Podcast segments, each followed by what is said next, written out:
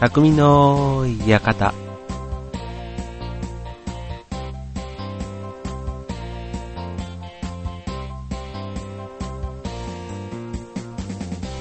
はい、ということで、今週も始まりました、匠の館です。えー、パーソナリティの川崎匠です。えー、今週もどうぞよろしくお願いします。えー、調和平洋 .com で、えー、毎週水曜日24時の配信の番組となっております。えー、番組の名前の通り、匠の館、えー、匠な人たち、匠な話題を、え、お送りしていく番組となります。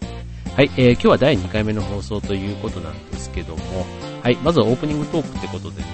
まあちょっと先週、まあ無事1回 ,1 回目が終わったってことで、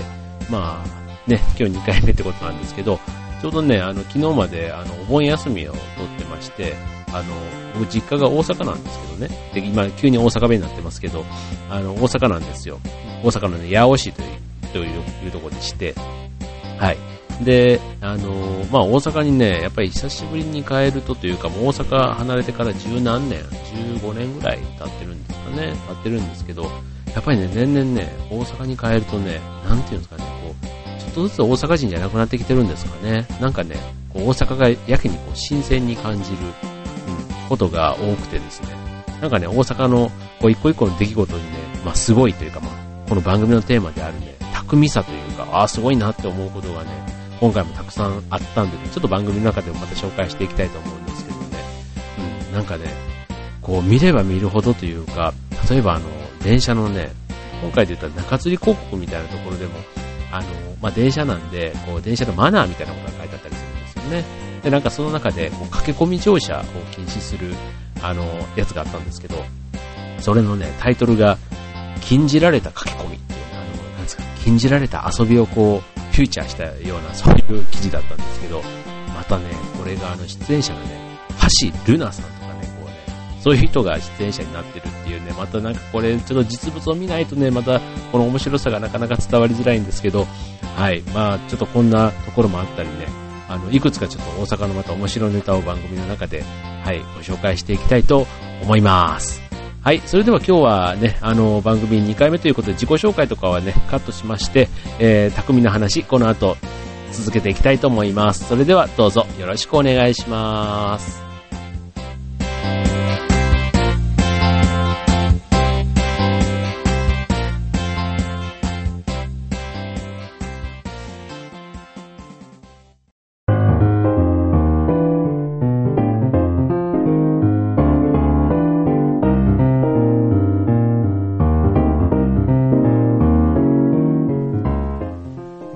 はい、ということで、匠の館、えー、匠な話のコーナーということで、えっ、と、今日はね、2本立てでお送りしようかなと思うんですけども、うん、あのー、まあ、さっき大阪に帰ってましたって言ってましたけど、あのー、関西に帰ると、まあ、皆さんご存知かもしれませんけども、いわゆるローカル番組ね、関西ローカルっていうのが当然あるわけですよ。で、まあ、その中の、えっ、と、一つで、多分これ関西ローカルだと思うんですけどね、あのなんだっけな、番組名言っときながら忘れちゃったんですけど、あの人間国宝をね、紹介する、えー、隣の人間国宝っていうね、そういう番組がやってたんですよね。で、これ、どういう番組かっていうと、まあ、あの人間国宝って言ってもそんな大層なものというか、いわゆる隣のなので、あの、今回のこの番組のコンセプトに近い、まさに隣に意外とすごい達人がいるよっていう、なんかそういうのを、ね、紹介する番組だったんですけど、自分の見た回っていうのが、あの、なんですかね、こう、ちょっと大阪の郊外なんですけどね、そこで、まあ、こう、レポーターさんというか、その番組の人がこう、旅をするわけですよ。で、そこでまあ、ブラブラと行きながら見つけたところ、なんか面白いなっていうところにこう、インタビューして、まあ、番組を作っていくっていう、なんか、結構行き当たりばったりな感じのところがあるんですけども、その、今回の放送は、あの、自転車、自転車業ね、なんか自転車修理をなんかなりわいにしてる人を、まあ、突然訪問して、まあ、紹介していたんですけど、こう、ななんだろう、自転車、えー、救護隊とかなんかそんな名前のお店でして、ね、いわゆる中古自転車をあの修理して販売するっていうお店なんですよ。でもね、またそれがね、あの、まあ、番組で取り上げられたから余計そう思うのかもしれないんですけど、まあ、コンセプトっていうのが、こういわゆる中古自転車っていうんですかね、よく捨てられてる自転車あるじゃないですか。あの、駅とかでこう錆びちゃったりしてるやつとか、中にはタイヤとか、あの前輪が取れたりしてるようなやつってありますよね。なんか、ああいうやつの中から、こうパーツパーツのいいところだけを選んで、こう、新品以上の、なんかいい機能の自転車にするみたいな、なんかそういうのが、あの、ご主人のポリシーにあるということで、結構ね、値段はね、安くても5000円ぐらいで、高いとやっぱり9000円ぐらいとかね、ちょっと中古にしては高いなっていう、ね、そんな自転車を売っているお店なんですけども、うん。これがね、またなんかこう、ご主人の思いというか、それが伝わってきて、まあ結局そんな、あの、こう、お店をね、一人で切り盛りされてるんですけども、結構、こう、ブレーキ周りとかも、こ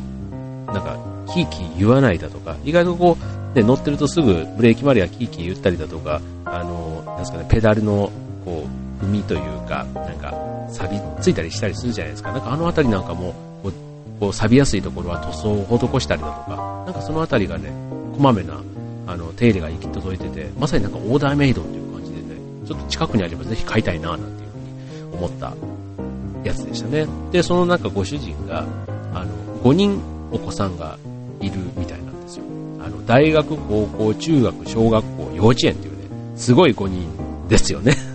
で、このすんごい5人の中の4番目かな、小学校の男の子がいて、なんかその男の子がお父さんが自転車修理をしてるのをね、じーっとずっと見てるんですよね。なんかそういうのが、またこう、なんか職人の技を、ね、学校の勉強とかだと結構先生がこう、ね、こう丁寧にまあまあ教えてくれたりするじゃないですか。でもこういう職人の技というか、お父さんがどんな思いで仕事をしてるのかなんていうのを、すごくこう、近くで見れる。意外と、こう、サラリーマンのね、子供だったりすると、なかなかお父さんの父親の仕事の姿って見れないじゃないですか。なんかそんなのをね、こう、隣で見ながら育つっていうのも、あ、なんか、すごく見てて新鮮だったんですよね。で、そういうのもあって人間国宝というふうに認定されてたんですけども、うん、あなたのね、身の回りにも意外とね、そんな視点で見ると、こう人間国宝というか、ね、今後のこの番組で匠の方々を紹介していきたいなと思うんですけども、意外とそんなにこう、なんていうんですかね、こう、世間的にこう、必ずしも評価は、評価というかね、なんかそういう賞をもらったりだとか、うん、そういう人じゃないかもしれないですけども、うん、それでもなんかこう、なんか輝いてる人。かな？なんかそんな人たちもね、ぜひね、匠の一人として、あの、この番組では、ぜひぜひ取り上げていきたいなと考えています。ということで、これもね、あの、大阪土産の一つで今日はお話をしましたけども、はい、あなたの周りの人間国宝さんみたいな方、まあ、匠の方ね、もしいれば、ぜひぜひちょっと紹介してみてください。それでは続きましては、もう一つまた別の匠のコーナー、お便りのコーナーを行きたいと思います。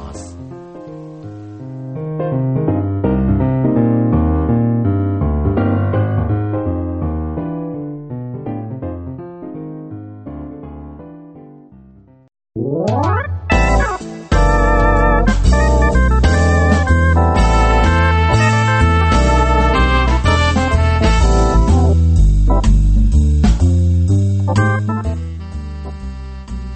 いということで、えー、と続いてのコーナーですけども、まあ、ここもあの、まあ、巧みな話ということで、あのまあ、ちょっと今回は、大阪から帰ってきたばっかりなんで、ちょっと大阪の関連の話をしているんですけども、まあ、さっきもあの禁じられた書き込みの話なんかもしましたけども、なんかね、とにかく最近こう大阪に帰ると、なんかこう、驚くというか、なんか東京というか関東にはない、やっぱり独特のセンスというか、今までそこで育てたから当たり前で見てたものが、もしかしたら、あ、関東の人が大阪のこう、なんか、こうね、キラキラのおばちゃんがすごいだとか、なんかそういうのもへーっていう感じだったのが、あ、こういうことを言ってんだっていうのをね、あの、よく感じるようになってきたんですけども、うん、今回はね、まあ、実家に帰ってたんでね、うちのおかんというか、まあ、母親が、まあ、家で待ってくれてるわけなんですけども、あの、まあ、ちょっと母親の話をしますとね、まあ、あの、まだ今、現役で働いてるんですよ。で、働いてて、まあ、あの、至って元気なんですね。でも、至って元気なんです。まあ、えっと、実家では一人で、あの、住んでまして、うちは、あの、兄弟が、兄貴と弟がいるんですけど、ね、まあ、この、お盆正月っていう時には、まあ、大勢でこうわーっと帰るんで結構賑やかになるんですけど、お盆が終わるとまあ、ちょっとまたポツンと、まあ、実家が寂しくなったりするんですけどね。まあ、その分、まあ、こっちはこっちで親孝行みたいな感じもあって、うん、まあまあ、行ったら行ったで、ワイワイワイやってるわけですけど、まあ、それでもね、やっぱりこの、なんていうんですかね、一人で、こうね、このおかんのパワーというか、もうね、あの、我々兄弟とあとその嫁とかね、子供たちももういっぱいいるんですけどね、のね、おかんのトークというか、とにかくね、すごいんですよ。あの、まあ、関西のおばちゃんってこんなもんかっていう風に言われるとね、また、あの、ちょっと分かりづらいかもしれないですけど、その中でもね、ちょっとね、群を抜いて、あの、まあ、子供の自分が言うのもなんなんですけど、なかなかの、こう、天才肌だなっていうね、喋りを繰り出すんですよね。で、まあ、今回こういう番組、あの、始めて、まあ、まあ、トーク番組じゃないですか。で、今もこうやってね、一人で喋ってるわけですけども、こういうね、ほんとね、あの、一人で延々と喋り続けれるんですよね。で、こう、あの、今結構こうやって喋ってるだけになっちゃってるんですけど、こうね、自分でハハハハハってこう笑いながらね、あの、作れる人なんですよ。てか、会話を続けられるっていうのがね、今回ちょっと一人で、こう、冷静に、こう、一人の人間として、こう、母親のトークを、うん、しゃ、見てて、ああ、これはちょっと、うん、なんか見習うべきは意外と身内にいたんだっていうふうに思ったりしたところですね。うん。まあ、意外なところにね、そういう師匠がいたんだということで、今後もぜひぜひ参考にしていきたいと思います。はい、えー、ということでね、今日もね、あのー、こんな感じでちょっとおしゃべりはしているわけですけども、もう早いもので、早速もうエンディングが近づいてまいりましたので、それでは、あのー、この後、えー、僕の劇団の公演の宣伝なんかもエンディングの方ではお知らせしたいと思います。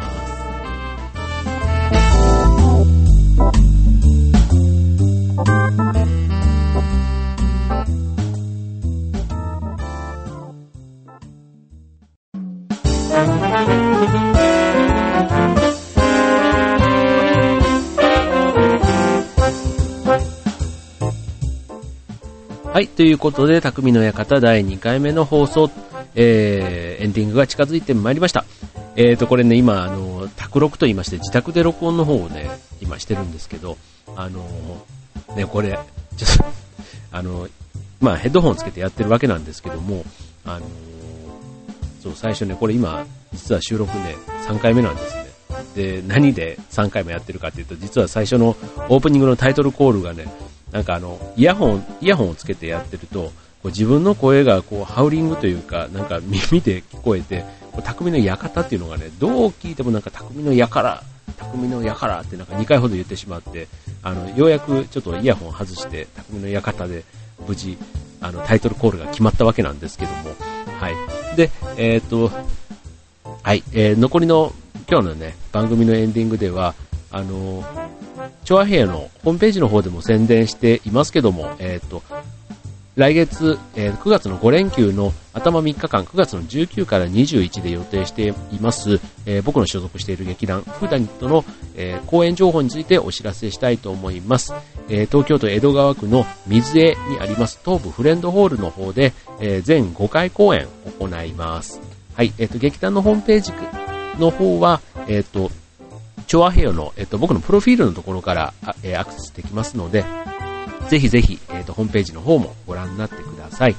はい。で、えっと、こちら、調和平和のホームページの方のプレゼントコーナーの方でも、えっと、今回一組2名様ということで、えー、公演チケットのプレゼントの、えー、方をやっています。えっと、もしよかったらぜひぜひご応募ください。はい。えっと、ご応募お待ちしております。はい。ということで、えー、エンディングの方近づいてまいりました。はい、えっ、ー、と、もうね、なんか、あの、僕子供がいるんですけどね、あの、今、夏休みじゃないですか。で、なんか、小学校とかの時って夏休みって、ね、1ヶ月ちょっとあって、結構長いなぁなんて思って、で、こうね、もうこのお盆過ぎるとあっという間に宿題に追われて、ね、終わ、夏休みも終わってたなっていう感じがするんですけど、それでもやっぱり昔はね、結構長く感じたものなんですけども、うん、今はちょっとなんか短いというか、ね、こう社会人になってじゃないですけども、ね、1ヶ月なんてあっという間じゃないですか。うん、なんかこう、うん、子供たちもね、こう、1ヶ月ちょっと夏休みをどんだけ有意義に過ごしたのかちょっとわからないんですけども、うん、なんかね、こう、親という顔も自分は実はありまして、というか別に実はじゃなくてもいいんですけど、うん、ありますので、まあ、残り少ない夏休みをね、あの、まあ、家族と共に、まあ、楽しく過ごしたいな、いうふうにも思いますし、まあ、このラジオもね、あの、今日無事2回目の収録していますけども、3回目、4回目、えー、1ヶ月、2ヶ月、半年、1年というふうに続けていけるように頑張っていきたいと思います。はい。えー、っと、それでは、えー、また次回の放送でお会いしましょう。えー、今日のお相手は、今日のお相手、今日もお相手いたしました。えー、川崎匠がお送りいたしました。それではまた来週。バイバイ。Bye.